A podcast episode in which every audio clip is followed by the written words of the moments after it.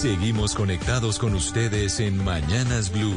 Oscar Montes, Ana Cristina Restrepo, Hugo Mario Palomar, Diana Mejía, Sebastián Nora, Mariana Palau, Gonzalo Lázari, Eduardo Hernández y Camila Zuluaga con el tema del mediodía.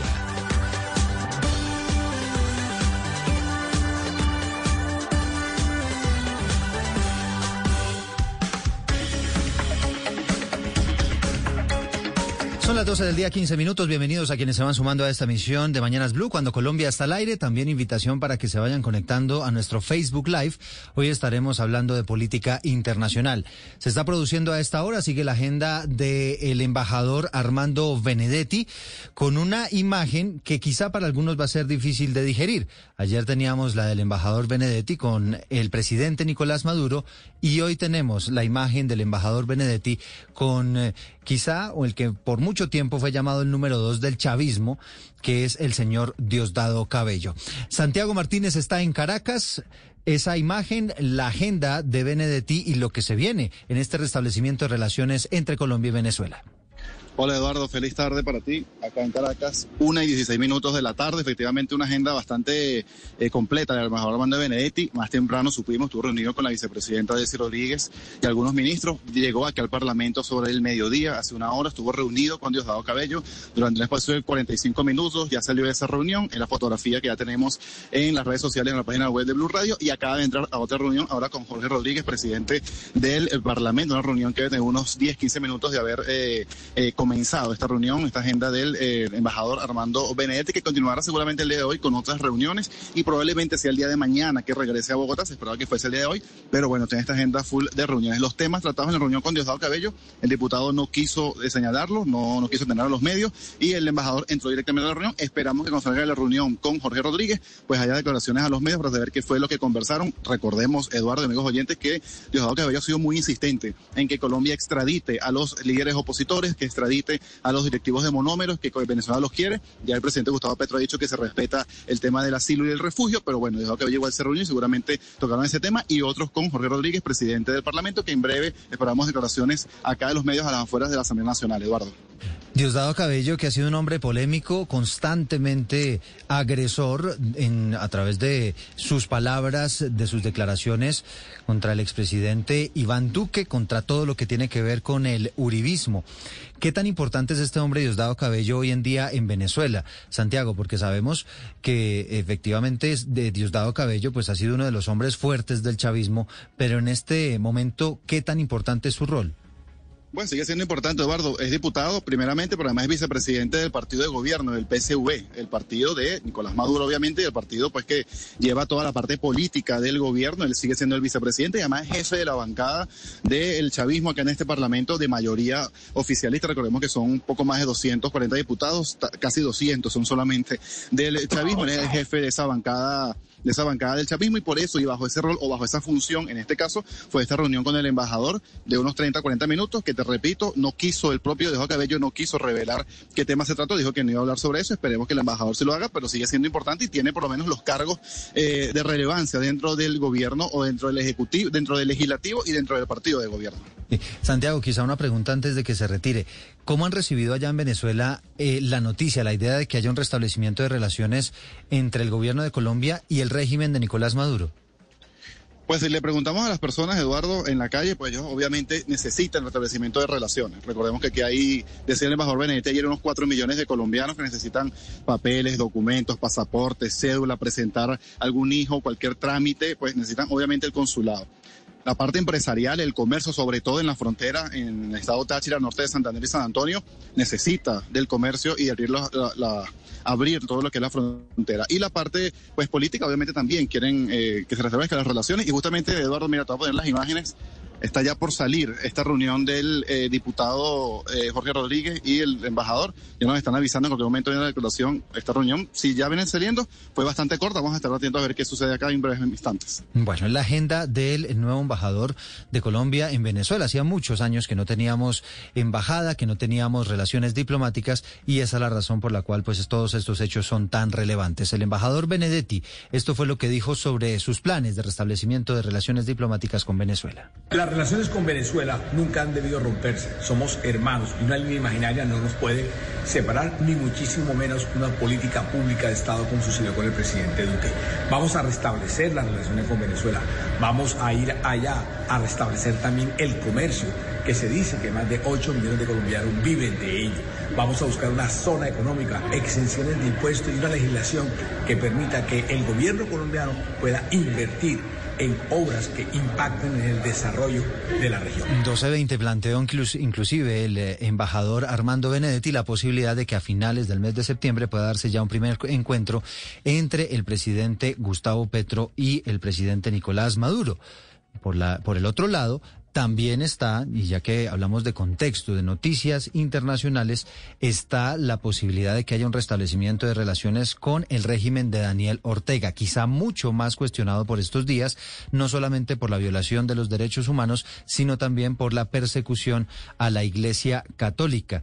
El diario El Espectador en su editorial el día de hoy habla de la condescendencia con las dictaduras y quizá en eso está también el régimen, eh, perdón, el gobierno de Gustavo Petro intentando restablecer todos esos puentes con estos países con quienes no hemos tenido desde hace muchos meses relaciones diplomáticas. Muchos cuestionamientos alrededor de la decisión que ha tomado el canciller Álvaro Leiva de que no haya asistencia de ninguna representación colombiana en la sesión de la Organización de Estados Americanos que justamente estaba rechazando y que emitió una eh, nota diplomática en contra de esos de esas violaciones de los derechos humanos por parte de Daniel Ortega y también la persecución a la Iglesia Católica. Son los temas en las relaciones internacionales que estaremos abordando en este mediodía. Esa es la razón por la cual pues hacemos esta introducción para que ustedes se vayan empapando del tema y saludamos a nuestros invitados. Nos acompaña Alfredo Rangel, fue embajador de Colombia en Nicaragua y amablemente nos atiende a esta hora del mediodía para que nos ayude a analizar pues toda esta política internacional del gobierno de Gustavo Petro. Señor Ángel, bienvenido, gracias por acompañarnos. Eh, muy buenas tardes a todo el equipo de trabajo de Blue Radio y a todos los oyentes. También nos acompaña Sandra Borda, ella es investigadora, es profesora de la Universidad de Los Andes. Profesora Borda, gracias por acompañarnos.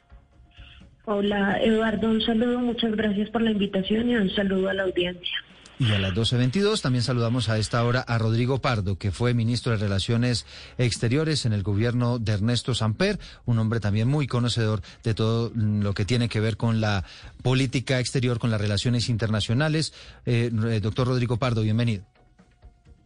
Muchas gracias. Eh, buen día para todos, buen mediodía para todos y muchas gracias por la invitación. Bueno, pues empecemos, si les parece, por partes. Arranquemos, ya que estamos con la coyuntura de esa visita de Armando Benedetti, de nuestro embajador en Venezuela, la agenda que ha tenido en estas últimas horas, y pues esa cercanía, que no sé hasta qué punto, pues no va a caer muy bien en un sector de los colombianos, esa cercanía con el chavismo y de símbolos del chavismo, como es el caso, por ejemplo, de eh, Diosdado Cabello, y ayer pues la reunión con el presidente Nicolás Maduro. Quisiera arrancar con usted, doctor Alfredo eh, este análisis de lo que está haciendo este restablecimiento de relaciones diplomáticas con gobiernos que han sido ampliamente cuestionados. Pues yo creo que hay que separar los casos, ¿no?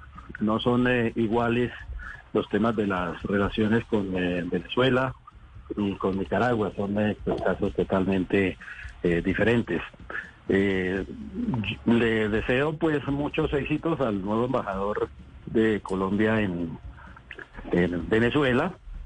Creo que es una necesidad de perentoria el restablecimiento de las relaciones, sobre todo para el bienestar y la seguridad de tantos colombianos que viven en Venezuela, pues que han visto deterioradas sus eh, circunstancias eh, vitales por esa ruptura de las relaciones que hay que hay que recordarlos, hay que recordarlo así, pues fue promovida eh, por el régimen eh, chavista, fue el que eh, tomó la iniciativa de romper esas relaciones.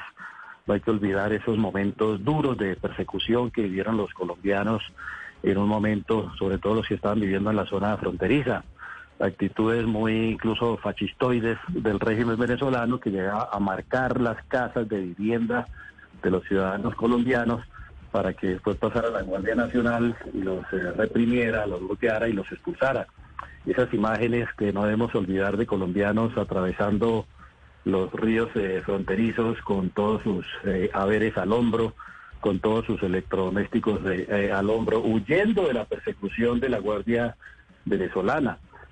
pues afortunadamente, pues esos son tiempos superados. Esperamos que este restablecimiento de las relaciones no solamente beneficie al comercio, al gran comercio, la gran empresa colombiana, sino también, obviamente, a todos los colombianos que viven en las zonas fronterizas que dependen de una buena relación eh, diplomática, consular y comercial entre los dos países. El caso de Nicaragua pues, es absolutamente distinto lo que mm. hemos visto si, le parece en los días. si le parece ex, embajador hagamos una cosa pues empecemos analizando Venezuela si le parece escuchamos a nuestros panelistas a propósito de lo que está pasando con Venezuela y creo que usted tiene razón efectivamente son dos cosas que ameritan un análisis distinto un análisis independiente profesora Sandra Borda restablecimiento de relaciones con Venezuela y esas imágenes que empiezan a aparecer de una vez pues nuestro embajador eh, eh, con Nicolás Maduro, con el símbolo del chavismo Diosdado Cabello?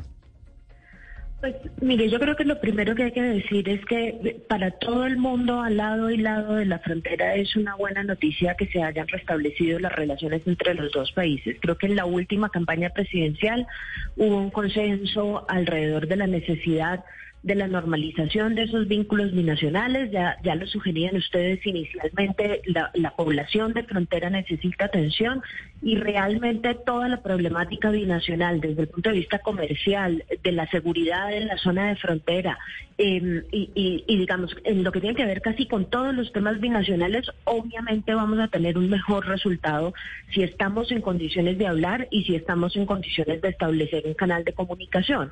Dicho eso, Creo que ahora lo importante es que Colombia tenga claro qué tipo de tono es el que le quiere asignar al trato bilateral em, entre las dos naciones, qué tipo de, de, conversación es la que tiene, la que quiere tener, cuáles son las prioridades que le quiere asignar al tratamiento de la agenda binacional em, y, qué tipo de, digamos, sobre qué tipo de premisas va a reconstruir eh, esa relación y, ciertamente, yo creo que, que, el ex embajador lo, lo, señalaba con claridad, a pesar de que se trata de dos temas absolutamente distintos y con dos agendas distintas, sí hay una cosa en común eh, en lo que hemos visto que ha sido el restablecimiento de las relaciones con Venezuela y la actitud que ha asumido el nuevo gobierno frente a Nicaragua, y es que hay, hay una suerte de cambio de actitud frente a las formas no democráticas de izquierda en América Latina.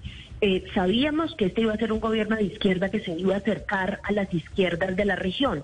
Sabíamos que estaba interesado en formas de integración y demás, pero la gran pregunta que todos teníamos era si se iba a establecer algún tipo de diferencia entre la izquierda democrática y la izquierda no democrática. Diferencia no en el establecimiento de las relaciones, porque de nuevo, las relaciones había que volverlas a poner a funcionar, sino en la forma en la que se va a construir política exterior. Y yo sí tengo que confesar que veo con mucha preocupación eh, no solamente la ausencia en la sesión de la OEA donde se discutió el problema de los derechos humanos en Nicaragua, que ya sabemos fue una ausencia deliberada eh, por cuenta de lo que supimos del informe de Merlano en Noticias Caracol, sino que adicionalmente pues veo con un poco de preocupación el nivel de fusividad eh, de ese reencuentro con el gobierno de Venezuela, eh, como si como si básicamente no tuviésemos ningún reparo con lo que está sucediendo allí. Eh, mucha gente dirá, bueno, ¿y qué sacamos con tener reparos si no podemos hacer nada al respecto? algo de razón tienen, pero yo creo que parte de lo que hace la política exterior de un país es permitirle a ese país expresar en el escenario internacional las cosas en las que cree y tratar de mantener un mínimo nivel de consistencia entre los proyectos y los principios que rigen su gestión a nivel doméstico y aquellos que rigen su gestión internacional.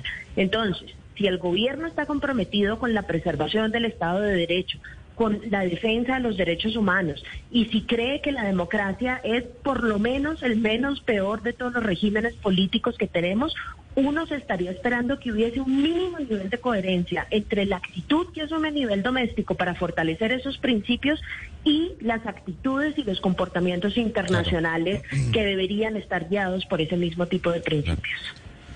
Doctor Pardo, se acaba de conocer una noticia muy triste para nosotros, y hablo de nosotros porque soy venezolano, y es que Venezuela tiene la crisis de migrantes más grande del planeta.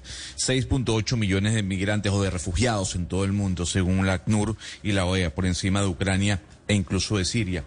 Y yo quisiera preguntarle como venezolano, ¿cómo se pueden separar las dos cosas? Una amistad con un gobierno que ha violado derechos humanos y que viola libertades de expresión y una relación política con un gobierno, repetimos, que viola derechos humanos y que viola libertades. Pues eh, Gonzalo, se plantea cuando hay una situación como, como esta, mm, disminuir el nivel, digamos, del, del, diálogo, del entendimiento, incluso el, el, corte de relaciones. La verdad es que cuando más se necesitan las relaciones es cuando más problemas hay. Por ejemplo, voy a poner a, citar algo que no tiene nada que ver con Colombia ni con Venezuela. Entre Estados Unidos y Rusia, y en su momento la Unión Soviética, había tal cantidad de mecanismos de entendimiento. La embajada de Estados Unidos en Moscú era la más grande de los Estados Unidos en el mundo. La de, la, Moscú en Washington también era una, una embajada eh, gigante, porque cuando hay más temas que tratar, pues se necesitan más instrumentos. Esa es la realidad. Por eso en, la Guerra Fría había las famosas cumbres entre los jefes de Estado de Estados Unidos y, la Unión Soviética, y había también eh, eh, el, famoso teléfono rojo, en fin. Cuando hay muchos problemas se necesita más y no menos comunicación. Yo tengo la impresión de que cuando se cerraron las relaciones entre Colombia y Venezuela esta última vez, había el entendimiento por parte de, los gobiernos y definitivamente del gobierno de Colombia de que iba a ser algo breve, una situación breve para ayudar a, impulsar un cambio político en Venezuela, pero que muy rápidamente, con el nuevo gobierno, de, el supuesto nuevo gobierno de Venezuela, se volverían a abrir las relaciones. Me parece. Pero, don Rodrigo, este, hay, Ahí, lo quiero interrumpir porque sí, todos estamos de acuerdo en que esta, mm, este restablecimiento va a ayudar a la economía de Venezuela, va a ayudar a los migrantes de lado y lado. Pero una cosa es tener una, una, un, recurso diplomático, un encuentro diplomático o una relación diplomática y otra cosa es tener una amistad. ¿Hasta qué punto esa línea divisoria no se debe cruzar o el gobierno de Colombia no debería cruzar? No, yo lo que creo es que no se deben confundir las dos cosas. O sea, Colombia debe eh, en los meses que viene y en los distintos escenarios que provee la, la, diplomacia, eh, expresar su punto de vista sobre la democracia, sobre el respeto a los derechos humanos. Eh, eso, eso, eso, eso se puede hacer y es lo que se debe hacer, pero no por hacer eso ponerle limitaciones tan severas a las relaciones bilaterales cuando hay una población tan grande de colombianos en Venezuela y de venezolanos en Colombia, una frontera tan grande con tantos intereses en juego de ambos países eh, en la relación con, con, el otro país. A mí, me, a mí me parece que, que, las relaciones están un poquito, digamos, la idea de las relaciones bilaterales colombo-venezolanas están un poquito sobrecargadas. Eh, este es un canal ya ¿Qué se plantea a través del canal de otra cosa? Ya, ya, ya, ya tendrá que ver el gobierno eh, del presidente eh, Petro cuáles son los intereses de Colombia que se juegan en, Venezuela y con Venezuela eh, y cómo diseñar mecanismos de, entendimiento para la multitud de temas hmm. que afectan a los dos países. Sí, me parece que... Sí, adelante, doctor Pardo. No digo, me parece que están sobrevaloradas sobrevalorado el hecho de tener o no tener relaciones. Me parece que las relaciones, cuando hay una, una, una interdependencia entre las partes que va más allá de la ideología de los gobernantes de turno, las relaciones deben existir, son muy importantes, se, necesitan. Se necesitan. Eh, y, fíjese, me parece que es lo que ha ocurrido. Sí, profesora Sandra Borda, que usted sabe que en la diplomacia pues las imágenes también hablan, ¿no? Y dicen mucho. Y, y, un poco en la misma línea de lo que estaba preguntando Gonzalo Lázari, a modo de, de ciudadano venezolano, digamos, también hace esa pregunta. Pues hasta qué punto uno debería buscar una relación, un entendimiento, efectivamente puede restablecer relaciones pero yo creo que las imágenes de Armando Benedetti ayer con un abrazo, con un apretón de manos, sonrisas y demás, pues nos hablan de quizá algo un poco más, ¿no? Que, quizá puede haber allí una, una relación de, de, amistad. ¿Cómo lee usted esas imágenes? No hablando particularmente de la forma como estamos intentando restablecer esas relaciones. Sí, empezaría por decir que no puedo coincidir más con Rodrigo. Yo creo que la discusión no es una discusión sobre si debemos o no debemos establecer esas relaciones. Yo creo que me parece que está absolutamente claro que hay que restablecerlas y como decía, hubo un consenso durante la elección presidencial alrededor de la necesidad de hacerlo. Entonces, ese punto de la discusión está evacuado. El, el, asunto está cuando uno entiende que, digamos, las dos únicas opciones de relacionamiento son o no teniendo relaciones o, para citar al expresidente Santos, convirtiéndose en el mejor amigo de Maduro. Eh, creo que en el medio de esas dos opciones hay muchas formas de hacer las cosas y ciertamente en diplomacia las formas importan e importan mucho. Si uno quisiera enviar el mensaje de que efectivamente tiene un proceso de normalización de las relaciones, pero que tiene una agenda en la que mientras hay unos temas que nos acercan, hay otros temas como por ejemplo la naturaleza del régimen, el respeto al Estado de Derecho, el respeto a los, a los derechos humanos y políticos, que nos separan, que nos separan muchísimo, pues tiene que ser muy cauteloso a la hora de tener ese primer encuentro. Ese primer encuentro era un encuentro que mucha gente estaba esperando y del que mucha gente estaba pendiente en Colombia y Venezuela cada gesto que se hiciera allí iba a ser tremendamente importante Profesora. prestarse para muchas interpretaciones. Un abrazo de esa naturaleza es un abrazo fraternal, es un abrazo de amistad. Y yo no sé si nosotros estamos listos para decir que nuestra amistad con Venezuela se va a restaurar sin prestar ninguna atención al tema pendiente que tenemos de buscar que nuestro vecino haga por fin una transición a un régimen democrático que está pendiente de hacer en mucho tiempo. Profesora Borda, volvámonos un poquito al origen y es una crítica que usted ha hecho eh, de una manera constante, que es la falta de atención a la carrera diplomática. No solamente estamos hablando de un país con el que se ha tenido una relación y sobre todo en los últimos años muy compleja, sino que está yendo una persona que no, no es de la carrera diplomática, que no tiene esa experiencia en diplomacia. Y yo le quería preguntar precisamente sobre eso, cuáles son, cuáles deberían ser las prioridades a tratar por el nuevo embajador y cuáles son los peores errores, porque ya estamos viendo en esa primera digamos, en ese primer momento los errores, cuáles son los peores errores que podría cometer. Pues Ana Cristina, yo no necesariamente creo que absolutamente todos los embajadores eh, tengan que ser embajadores de carrera. Siempre he dicho que más bien preferiría una distribución un poco más equitativa y que no fueran una minoría. Hemos tenido muy buenos embajadores en Venezuela, Rodrigo, eh, que no son funcionarios de carrera. Entonces, eh, digamos, esto no necesariamente es un, es un requisito, pero lo que sí es absolutamente cierto es que necesitamos una persona, eh, primero que tenga destrezas diplomáticas, que destrezas diplomáticas pueden tener personas que hagan parte o que no hagan parte de la carrera. Y que segundo, y esto me parece a mí supremamente importante, esté constantemente coordinando su actuar en Venezuela con la Cancillería, con el Ministerio de Relaciones Exteriores y que tenga claridad sobre cuáles son las instrucciones que el gobierno central quiere que se sigan para el restablecimiento de esas relaciones. Mire, este no es el primer café de Armando Benedetti en Venezuela. Cuando hubo la reunión de los de los empresarios, la reunión binacional de empresarios, eh, que reunión además y acercamientos que ha estado liderando el ministro de Comercio Exterior, que conoce muy bien la situación de frontera, estuvo en la Cámara de Comercio, digamos, se ha ejercido un liderazgo que yo considero muy sano en ese proceso y de bajo perfil. Se hizo, eh, el, el, hoy embajador hizo en ese momento, ya era embajador designado, hizo unas declaraciones sobre el tema de monómeros eh, que varios, incluso personas pertenecientes al gobierno, dijeron un momento todavía no tenemos claro cuál va a ser nuestra posición frente a este tema. Entonces, eh, eh, en una relación tan delicada y que además ha pasado por una crisis tan profunda como la crisis que han tenido que vivir los dos países, a mí me parece que es necesaria mucha reflexión, mucha cautela y mucha planeación. Y tristemente tengo que decir que ninguno de esos tres atributos se los reconozco en su carrera política Armando Benedetti. Sí. Pero mire, eh, escuchándolos a, los tres invitados en, el programa de hoy, al doctor Pardo, a la doctora Borda, eh, yo quisiera preguntarle, ex embajador Rangel, a propósito de estas relaciones con, con Venezuela que son tan delicadas y tan complejas.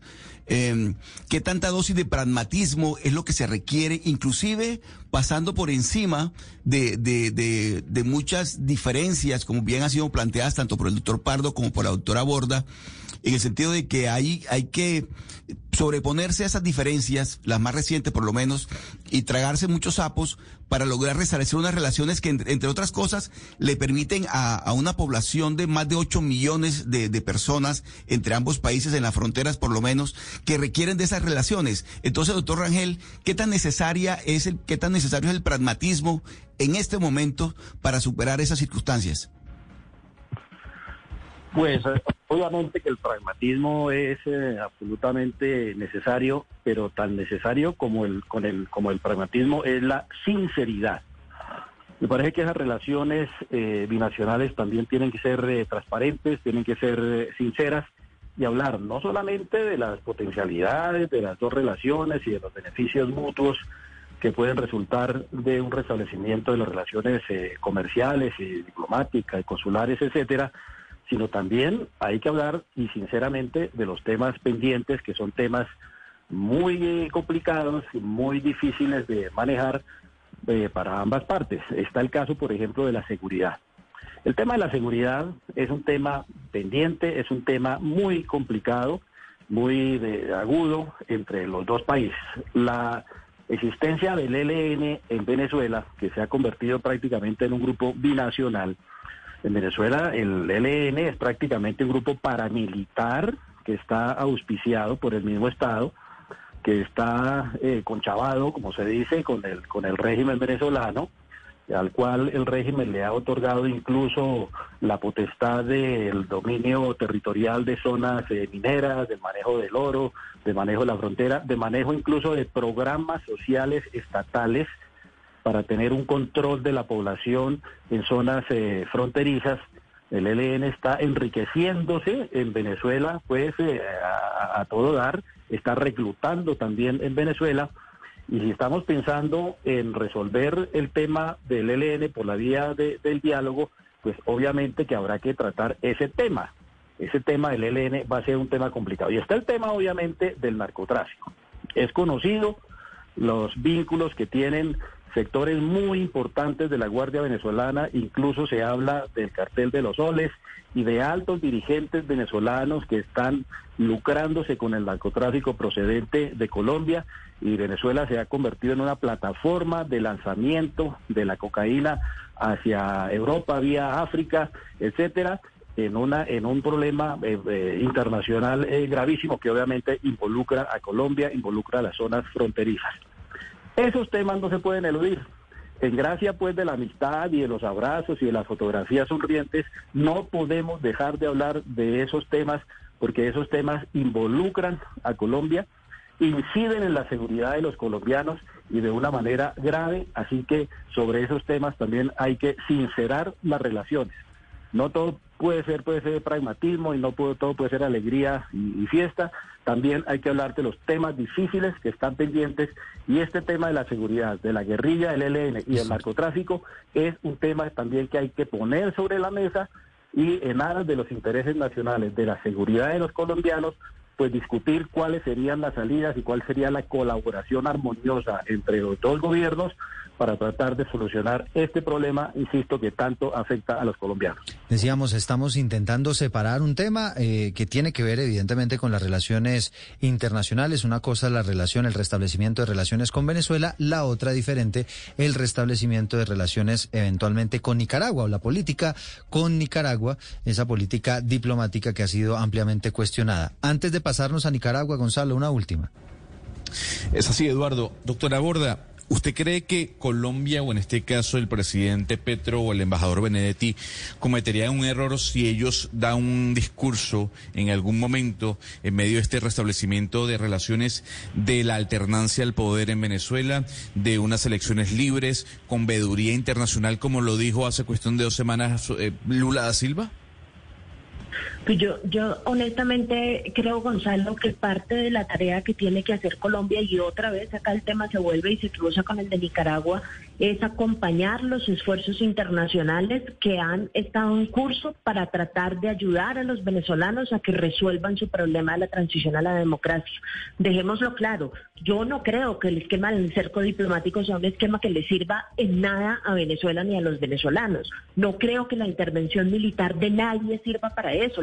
La resolución al problema eh, de falta de democracia en Venezuela y del respeto a los derechos es una, es una solución que tiene que venir de los venezolanos y la labor de la comunidad internacional tiene que ser acompañar y facilitar ese esfuerzo. Pero para acompañar y facilitar ese esfuerzo, uno tiene que estar convencido de que vale la pena y uno tiene que estar convencido de que las transiciones a la democracia son una buena cosa. Entonces, sí, en un foro multilateral, cuando haya una discusión por el estilo de la que hubo sobre Nicaragua, pues es importante que Colombia diga que está dispuesto a acompañar esos esfuerzos porque cree fundamentalmente que Venezuela, los venezolanos, se merecen un régimen democrático y respetuoso de los derechos. Yo sí no le veo ningún problema a eso. Y no creo además que atente contra el normal fluir de las relaciones ni contra los intereses eh, nacionales de Colombia. Toda la vida, con muy pocas excepciones, hemos tenido relaciones fluidas con regímenes democráticos y no democráticos y eso no se ha constituido en una mordaza para que nosotros podamos salir a decirle al mundo que nosotros creemos que la democracia es un régimen saludable y que los derechos hay que respetarlos. las relaciones internacionales y la diplomacia no son así de simples, no es como que si uno quiere sacar algo de una relación con un país, entonces se tiene que quedar absolutamente callado y no decir nada y parecerle que ese país es la maravilla, no. Uno también puede defender sus principios en el sistema internacional y mantener distintos canales alrededor de distintos temas una cosa es la lógica de la, de, la relación comercial, otra es la lógica de la relación política, otra es la lógica de que eventualmente Venezuela haga parte de una negociación con el ELN y manejar esas cosas simultáneamente sin pensar que la obsecuencia es una condición absolutamente necesaria para que pasen otras, creo que es parte de la lógica que, se, requiere para construir una política exterior medianamente sofisticada. es que, es que eso es cierto, digamos, en la teoría eso se aplica, pero usted sabe que el régimen de Maduro y particularmente Nicolás Maduro es un hombre muy volátil, ¿no? Él no tiene problema en Eduardo, pero acuérdese de una cosa. Acuérdese que por esto ya pasamos. ¿Sí? Acuérdese que Venezuela hizo parte de la mesa de negociación eh, con las FARC eh, eh, durante el proceso. Acuérdese que Juan Manuel Santos, al iniciar su primera etapa de gobierno, con ese proceso de paz en la cabeza, decía, bueno, Hugo Chávez es mi mejor amigo, ¿sí? y voy a reconstruir esta relación, y está bien, pero simultáneamente Simultáneamente, esa administración de Juan Manuel Santos recibió a Capriles, escuchó a la oposición venezolana y mantuvo una posición que fue una posición en materia de la preservación de la democracia y del respeto a los derechos, mm. diría yo medianamente distante. Juan Manuel Santos y su presidencia no salieron a hacerle barra al régimen eh, venezolano en materia de su comportamiento eh, frente frente a la democracia y frente a los derechos humanos. Entonces, digamos, yo, yo lo que yo Sí. No, que, iba a decir, pues que se volvió esa relación también insostenible para Juan Manuel Santos en un momento y cuando se reelige otra vez Nicolás Maduro allí, pues ahí eso fue uno de los factores mm, por los cuales Juan Manuel Santos termina rompiendo relaciones. Muy corto, doctora Borda, les recomiendo porque se me está agotando el tiempo y no quiero dejar por fuera el tema Nicaragua. Siguiendo la lógica de Rodrigo, eso no es que se vuelva la relación insostenible, es que se vuelve difícil pero usted está en más y mejores condiciones de contribuir como actor internacional a una transición democrática si tiene relaciones que si corta y no vuelve a tener comunicación con el otro país. Eso me parece claro. Bueno, son las 12 del día 49 minutos. Hablábamos entonces, ahora mm, eh, pasémonos para el capítulo Nicaragua. La polémica del momento tiene que ver, pues básicamente con este derecho de petición de Noticias Caracol, donde ha quedado en evidencia que el canciller Álvaro Leiva fue el que decidió que Colombia no iba a estar presente en la sesión de la Organización de Estados Americanos, donde se estaba condenando la violación de los derechos humanos por parte del presidente Daniel Ortega y también la persecución a la Iglesia Católica. Lo que envía muchos mensajes, ¿no? Y como trasfondo también tenemos el trino de quien va a ser el embajador de Colombia en ese país que dice lo siguiente, este es un trino del 11 de agosto, con los vientos del cambio se abren las puertas para que nuestro país vuelva a la hermandad en Latinoamérica. Agradezco al presidente Gustavo Petro por esta designación y confianza. El restablecimiento de las relaciones con Nicaragua será una realidad. Doctor Alfredo Rangel, usted como ex embajador de Colombia en Nicaragua, quisiera escucharlo sobre este tema. Eh, bueno, yo creo que el gobierno entró patinando en el tema de Nicaragua por falta de, transparencia, por uh, un afán de ocultar pues como sus verdaderas eh, intenciones y por eh, sacar una serie de argumentos y de excusas para no haber asistido a la votación de la OEA en la que se condenaba a Nicaragua una vez más, de las tantas que se ha condenado en la OEA, por violación a los derechos humanos y en particular sobre el tema de la persecución religiosa de la que está siendo objeto la Iglesia Católica en este momento bajo la tiranía de, Ortega. El, gobierno pues, se cayó, es la primera vez que deja de asistir, digamos, un representante del gobierno colombiano a una reunión de la OEA donde se discute el tema de Nicaragua. Al contrario, Colombia hasta ahora había sido uno de los tres o cuatro estados latinoamericanos que había liderado en la OEA eh, todas las iniciativas en procura de un restablecimiento de las libertades y de la democracia en Nicaragua y del respeto de los derechos humanos en Nicaragua hasta ahora. El gobierno eh, se cayó, eh, se difundieron versiones según las cuales, eh, con unas disculpas tontas, que era que el nuevo eh, embajador en la OEA no se había posicionado, que no sabían, que sí sabían, que no había, que no, se enteraron. En fin, esas disculpas pues no son en absoluto aceptables. Sospechábamos, quienes tenemos algún conocimiento de este tipo de, asuntos, que había una decisión deliberada, eh, y razonada y clara para no haber asistido a esa reunión en la OEA. Y mi hipótesis es que esa, esa, la razón de eso es que eh, debido a que Colombia está, va a abrir negociaciones con el ELN, necesita a, Cuba, según la política del gobierno, para que Cuba haga buenos oficios, preste su sede, etcétera, eh, convenza a los helenos de la necesidad de, la, de, la, de movilizarse, en fin, y como Cuba tiene unas muy buenas relaciones con Nicaragua, igual que con, Venezuela, seguramente por un cálculo pragmático el gobierno estimó que para no indisponer a los cubanos que están en plan de cooperar con la eh, paz del ELN, eh, pues no había que condenar a, Nicaragua. Creo que esa es la razón de fondo. Han salido unas versiones que también son igualmente, a manera de ver, deleznables, según las cuales el gobierno lo que está tratando es de de contentar, darle un contentillo al régimen de Ortega, eh, no condenándolo para que el régimen renuncie a sus pretensiones expansionistas en el, Caribe que afectan a Colombia, en particular las demandas ante la Corte Internacional de la Haya. Eso es una tontería, eso es una, una simpleza que no merece el menor análisis. En primer lugar, porque a Ortega no le interesa un comino la OEA, de hecho ya se retiró. De hecho, hay que recordarlo, en el régimen de Ortega, su policía asaltó la sede de la OEA en Managua, expulsó a los funcionarios de la OEA en Managua, desocupó y se apropió de sus, de sus bienes en Managua, o sea que no le interesa que Colombia asista un voto más, un voto menos, por un voto más, un voto menos en, esas resoluciones de la OEA, que no le importan a Ortega, pues no va a renunciar a sus pretensiones en la Haya, que ya han sido favorables y que, quedando pendiente otra demanda sobre el tema de la plataforma continental, pues no va a renunciar tampoco a esa pretensión. Doctor Rangel, pero justamente sobre eso le pregunto, el conflicto marítimo, eh, limítrofe marítimo con Nicaragua, para algunos justifica, digamos, la ausencia de, Colombia eh, en la OEA y, la no condena de lo que está pasando eh, en ese país. ¿Usted cree que se justifica esa, esa situación para, para no intervenir, para no pronunciarse frente a, a la violación de derechos humanos y lo que está pasando con el régimen de Ortega? No, lo que yo creo es que esa, ese es un cálculo absolutamente ingenuo, absolutamente inocente, diría yo que absolutamente pueril. Ese es un argumento más bien como sacado de la manga, traído de los, de, los, de los cabellos.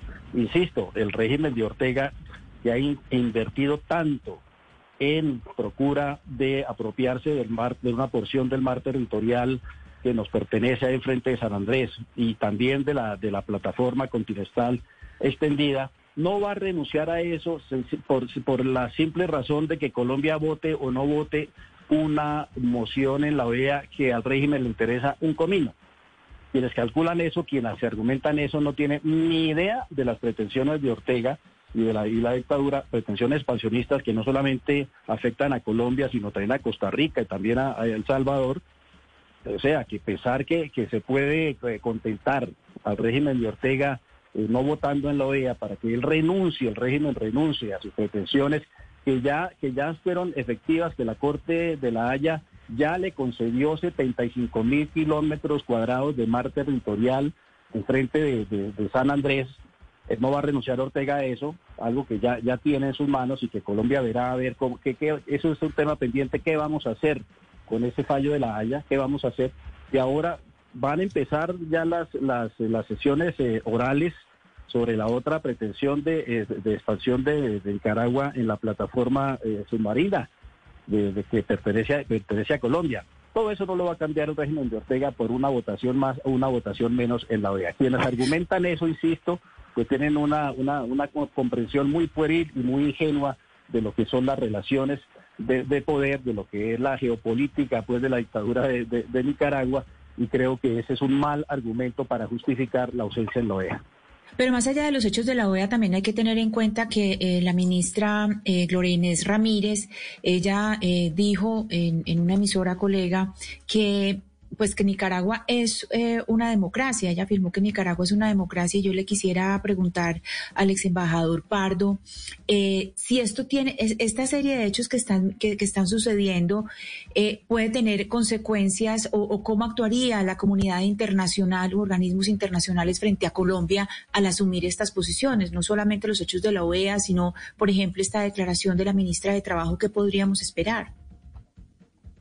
A mí me parece que conviene separar en, cuanto a, su tratamiento los asuntos bilaterales de una relación eh, diplomática de, asuntos multilaterales.